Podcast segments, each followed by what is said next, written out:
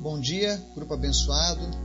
Hoje é dia 9 de agosto de 2022.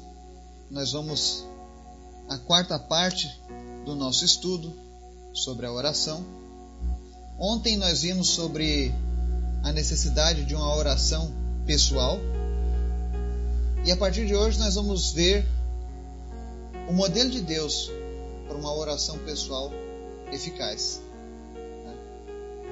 Mas antes da gente começar o estudo de hoje, convido você a estar orando pelos nossos pedidos, pelo nosso grupo, para que pessoas recebam a palavra do Senhor, sejam salvas, curadas e libertas pelas nossas famílias, pela nossa nação. Amém? Vamos orar? Senhor, muito obrigado por mais uma oportunidade que temos, por mais um dia, por mais um momento, Deus, onde o privilégio de te servir, de falar contigo, de ouvir a tua voz é colocado diante de nós. Senhor, nós te amamos, nós queremos mais de ti, mais da tua presença, nós queremos mais intimidade, nós queremos um relacionamento saudável todos os dias com o Senhor, Pai. Por isso nós te pedimos, Espírito Santo, visita-nos, visita cada pessoa que está ouvindo agora essa mensagem e manifesta, Deus, a tua presença, o teu poder, a tua paz, a tua graça. Se existe alguém aflito, em nome de Jesus, nós oramos agora para que toda ansiedade cesse. E que você seja restaurado em nome de Jesus. Visita os enfermos e vai trazendo cura, Deus, a cada uma dessas pessoas. Não importa qual seja a doença, nós repreendemos agora todo o espírito de enfermidade e declaramos a cura em nome de Jesus sobre a tua vida.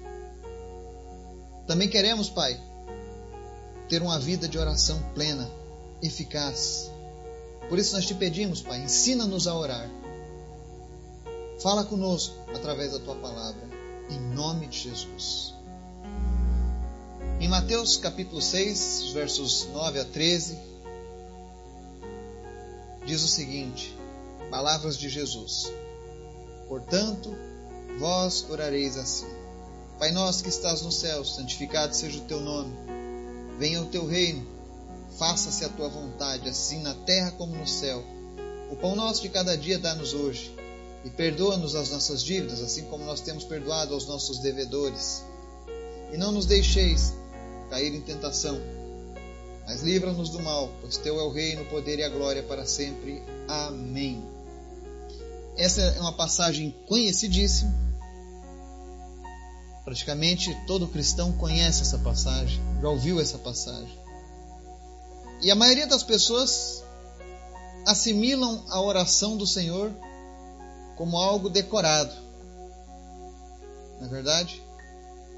Muitas pessoas já decoraram essa oração. E outro tanto reconhece imediatamente essa oração ao escutá-la. Mas quando Jesus deixou este modelo de oração, a intenção dele era algo muito maior do que fornecer algo para ser memorizado. Ele nos deu um modelo para servir como base nas nossas orações. Jesus não criou essa oração para que eu e você a repetíssemos quando quiséssemos falar com Deus. Não. As pessoas usam dessa maneira, mas o verdadeiro propósito se você ler o texto lá de Mateus, você vai ver que os discípulos pedem, ensina-nos a orar. Então Jesus deu para eles um modelo, um ensinamento. Não significa que você precisa repetir isso se você quiser falar com Deus, orar com Deus. Mas ele nos deu a base. Então, todas as vezes que você se deparar com o modelo do Pai Nosso, entenda, ele é um modelo de oração. Nele contém tudo que eu e você precisamos para que nós tenhamos uma comunicação de fato com Deus. É o nosso manual de oração. Quando alguém fala assim, bah, mas eu preciso orar com Deus, mas eu nunca orei, como é que eu faço para orar com Deus? Bom, leia lá o Pai Nosso. E ali no Pai Nosso, naquele modelo, você vai extrair tudo que você necessita quando você estiver falando com Deus. A partir do próximo estudo, nós vamos estar falando um pouco mais sobre cada verso do Pai Nosso que Jesus estava nos ensinando. Amém? Mas que eu e você possamos usar esse modelo de oração todos os dias nas nossas vidas. Aprenda a compreender o Pai Nosso. Fala, Senhor Jesus, me ensina a orar. Me ensina, Deus, a usar o modelo que o Senhor deixaste para nós. E com certeza a nossa oração vai fluir cada vez mais numa esfera espiritual. Que Deus nos abençoe e nos guarde. No nome de Jesus. Amém.